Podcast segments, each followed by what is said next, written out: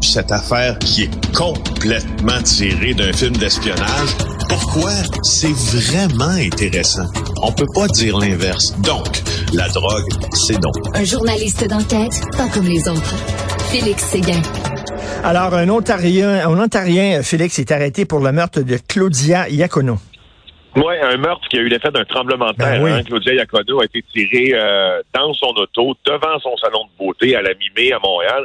Je me rappelle, j'étais euh, en tournage en, en Italie, en Calabre à ce moment-là, puis on en parlait jusqu'en Italie, puisque c'est un c'est une manière de faire qu'on n'avait jamais vue. On ne s'attaque pas normalement aux femmes, on on ne s'attaque pas aux enfants. Et là, euh, donc Claudia Iacono, qui était la belle-fille d'un mafieux notoire, Moreno Gallo, qui périt comme ça aux mains d'un tireur. Alors, le SPVM, franchement, fait toute une enquête là-dedans. C'est Erika Aubin et Michael Nguyen qui nous la rapportent dans le journal aujourd'hui. Ils ont arrêté un gars de 28 ans, un Ontarien de 28 ans. Il est accusé maintenant euh, du meurtre. Il y a d'autres arrestations qui pourraient survenir dans ce même dossier-là. Ce qui est intéressant, c'est que donc le SPVM a tenu un, un point de presse, s'est expliqué là-dessus. D'abord, il communique, c'est déjà une bonne chose. Ensuite, euh, ce qu'ils nous ont dit, c'est que ça, c'est une phase de l'enquête parce qu'évidemment, le tireur, c'est difficile de penser qu'il s'est réveillé un matin en Ontario, qu'il s'est dit, moi, je vais venir abattre Claudia Iacono. Ça Alors. pourrait bien sûr s'agir d'un complot. Et là, les, euh, la SPVM nous a dit, on veut comprendre tout le dossier. On veut comprendre toutes les ramifications, je l'espère d'ailleurs.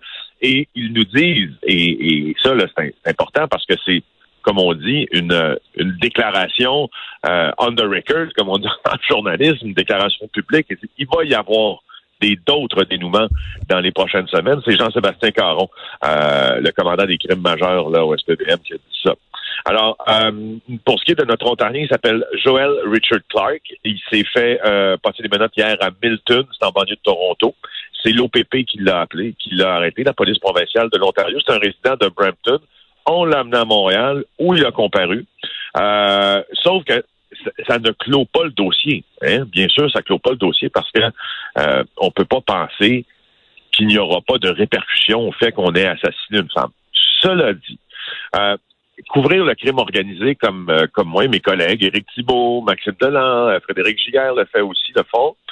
C'est une affaire qui est assez c'est pas immuable, ça bouge dans le temps. Tout ça, tu te rappelles dans les journées, euh, le jour suivant le meurtre de Claudia Iacono, il y avait une théorie policière qui voulait que c'était elle qui était visée et ça ajoutait un degré de complexité à cette affaire-là, parce qu'on dit pourquoi peut-elle être visée? On sait que sa belle-mère, dans le passé, avait été enlevée par des, des gangsters, peut-être pour repayer euh, une dette ou je ne sais quoi. Sauf que là, au cours des dernières heures, euh, et ça m'a été confirmé euh, en appelant de très bonnes sources policières. En fait, ça m'a été confirmé en début de semaine quand je posais des questions là-dessus. Puis là, il a fallu qu'il y ait des dénouements cette semaine pour qu'on en reparle. Probablement euh, qu'on est en train de nager dans une affaire d'erreur sur la personne. Ah, oui. Ouais. Ah, oui. Oui, ouais. Puis dans les heures suivant le meurtre, tout le monde voulait ne voulait tellement pas y croire qu'on se dit, ça se peut pas. C'est une erreur sur la personne. Le tireur n'était pas assez professionnel pour pour bien bien cibler puis bien avoir ben, on fait des, des, des si on veut une opération de surveillance puis de reconnaissance puis d'observation pour bien identifier sa victime et c'est une erreur sur la personne. Donc probablement qu'on s'en va vers vers Mais, mais écoute, le tireur savait quand même que c'était une femme. Déjà, le, le fait de battre une femme dans ce milieu-là, c'est assez particulier. Que ce soit Claudia Iacono ou pas, là, euh, erreur sur la personne, est-ce que ça pourrait même jusqu'à aller à dire que le gars pensait que c'était un gars? Ben oui. Ça pourrait, justement, écoute, et ça avait été Ah, abordé oui. dans les. Ah oui, ça avait été abordé dans les heures suivant le meurtre. Parce que il y a une chose, elle est c'est ça qui est un peu complexe dans ça, c'est que elle aurait été dans sa propre voiture. Alors, alors chose qu'on comprend pas, si elle aurait été dans sa, sa propre voiture à ce moment-là, puis le tireur avait fait de l'observation le moindrement, il aurait bien compris que c'était peut-être pas la voiture qu'il cherchait. Euh, il aurait bien compris que celle qui prenait cette voiture-là, c'était une femme, elle avait la les, cheveux longs, et je, mais je crois qu'au cours des dernières semaines, elle avait fait couper ses cheveux plus courts, nous disait-on. Mais il y a une autre chose qui nous amène euh, à un autre, à un, second questionnement, c'est que est-ce que parfois quelqu'un d'autre qui était visé par le tireur ontarien conduisait sa voiture? Alors, est-ce que ce jour-là, exemple, euh, ou est- est-ce que et, et s'il a fait de l'observation, on ne le sait pas, a-t-il observé quelqu'un Hmm. dans la dans la voiture de Claudia Iacono qui n'était pas Claudia Iacono et il a pris pour acquis que ce jour-là, quand elle sortait de l'entreprise qu'elle possédait dans Côte-des-Neiges, euh, Hmm. c'était une autre personne elle, qui avait gagné cette même voiture parce que lui n'avait vu cette voiture. Tu, tu comprends? Il y a beaucoup de... Oui, parce que là, parce que là, le, le fait, là, si, mettons, si on l'avait visé elle, c'est quoi le motif? C'est ça la question. Quel est le motif de, viser cette femme-là en particulier?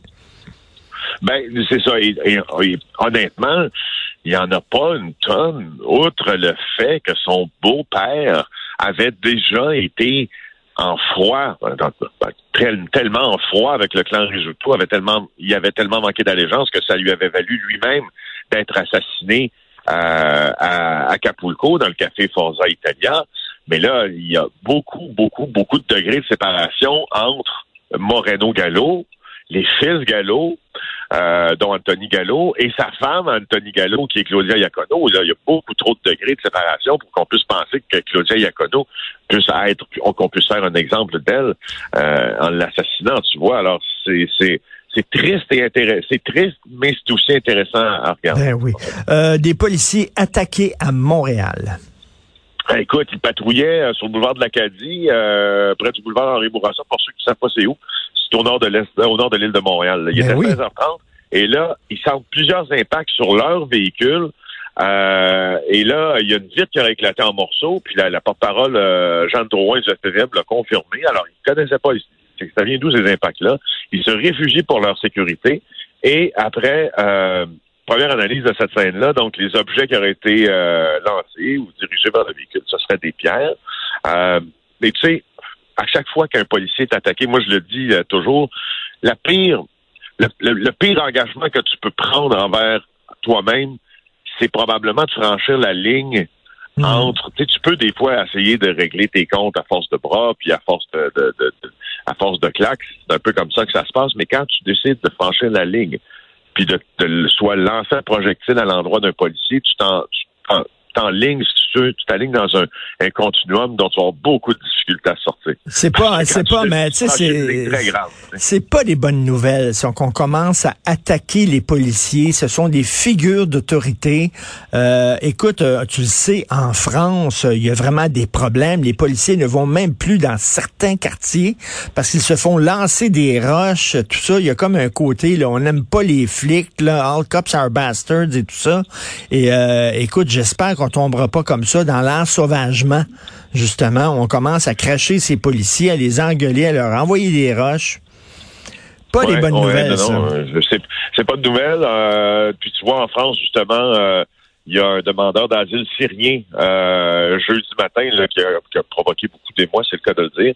Il a blessé, armé d'un couteau, six personnes, dont quatre enfants en très bas Mhm. âge. Il a été arrêté tout de suite après. Euh, et euh, bon, heureusement, ils vont ils vont survivre. On ne sait pas si c'est une attaque, par exemple, à caractère terroriste. Ça s'est produit à Annecy. euh, c'est peut-être des problèmes de santé mentale aussi. Là. ou des problèmes de santé mentale. là. Il faut pas, faut pas vite conclure, mais je conclue en disant une chose, par exemple, je sais qu'il nous reste 30 secondes. Tu parlais de zone de non-droit en France. Je fais juste remarquer qu'on a des zones de non-droit ici euh, au Québec, puis il y en a une qui s'appelle Canis Attaqué. Oui, effectivement. Mais là, bon, écoute, la SQ a débarqué quand même. Là, ce que ça veut dire, c'est une nouvelle ère euh, où les policiers n'auront plus peur de débarquer dans cette zone de non-droit. On, on verra tout ça. Euh, passe une excellente journée, Félix Séguin du bureau d'enquête, et on se marche. reparle demain. Bonne journée, bye.